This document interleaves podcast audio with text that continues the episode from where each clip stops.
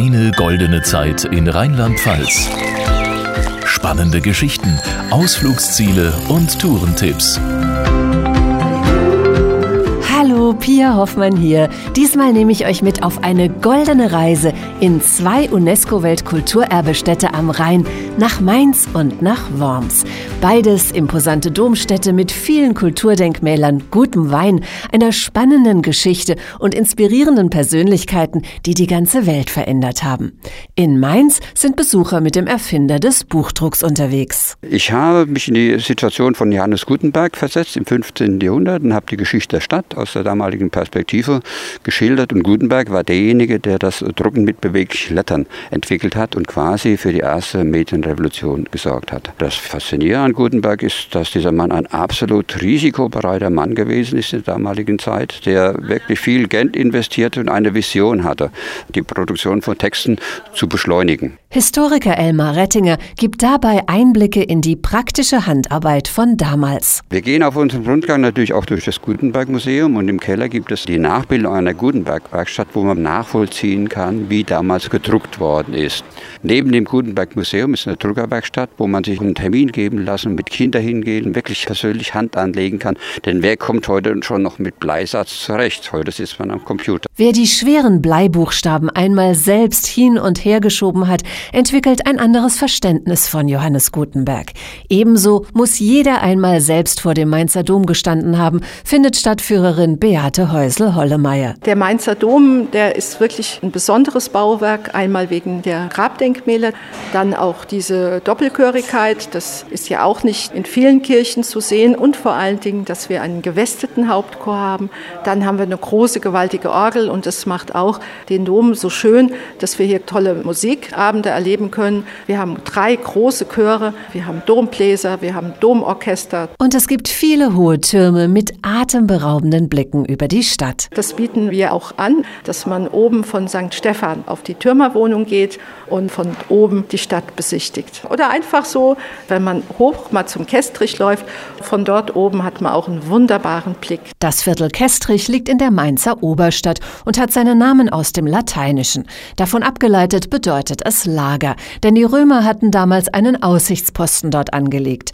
Doch es gibt noch viel mehr zu entdecken, wie etwa das kurfürstliche Schloss, die Zitadelle, das berühmte Landesmuseum oder die Mainzer Altstadt selbst und das ganz einfach per Pedes. Man kann alles zu Fuß erkunden und wir haben sogar ein kleines Bähnchen wo man bis zur Synagoge fährt, die übrigens auch ein tolles Bauwerk ist. Und dann gibt es auch so einen Doppeldeckerbus, die Stadt äh, anschauen kann, wer also schlecht zu Fuß ist. Aber die Stadt ist richtig gut fußläufig zu erreichen. Überall in Mainz begegnet man auch immer wieder Gutenberg, ob als Denkmal oder bei seinem Geburtshaus.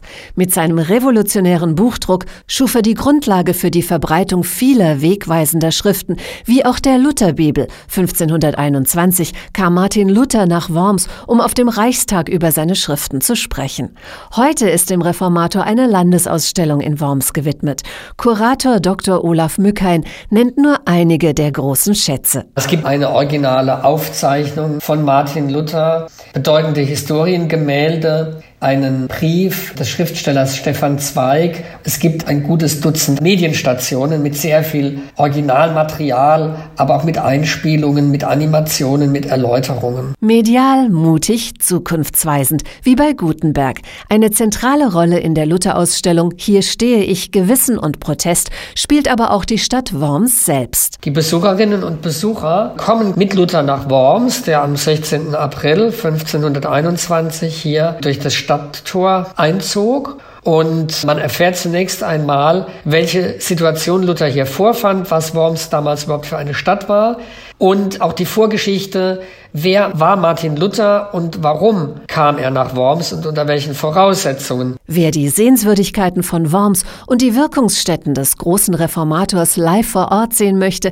kann mit Gästeführerin Bettina Bauer auf Tour gehen. Als Highlight natürlich an erster Stelle unser Dom, einer der drei romanischen Kaiserdome am Oberrhein, unser jüdischer Friedhof, der Heilige Sand mit dem ältesten Grabstein von 1000 1055 sollte man mal auf dem Zettel haben, wenn man nach Worms kommt. Und zu guter Letzt sind wir Lutherstadt mit einem der größten Reformationsdenkmäler der Welt. Luther und die Nibelungen, die Reformation und das Rheingold prägen das Stadtbild. In Worms wie auch in Mainz finden sich zudem herausragende, besonders frühe und zum Teil vollständig erhaltene Zeugnisse einer lebendigen jüdischen Tradition. Die Synagoge in Mainz etwa und der jüdische Friedhof in Worms. Daher gehören beide Städte seit Juli 2021 als Schumstätte zum UNESCO-Weltkulturerbe. Doch noch etwas haben Worms und Mainz gemeinsam.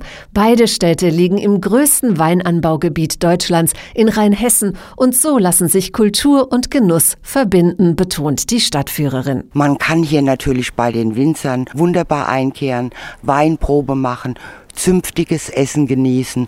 Wir haben auch ganz mildes Klima, weil wir geschützt werden durch den Pfälzer Wald und den Odenwald und deshalb auch prädestiniert unser Weinanbau. Genuss und Kultur, Lebensfreude und Leidenschaft, Visionen und Veränderung, Worms und Mainz, das alles liegt am Oberrhein eng beieinander. Mehr Infos zu deiner goldenen Zeit in Rheinland-Pfalz findest du unter rlp-tourismus.de.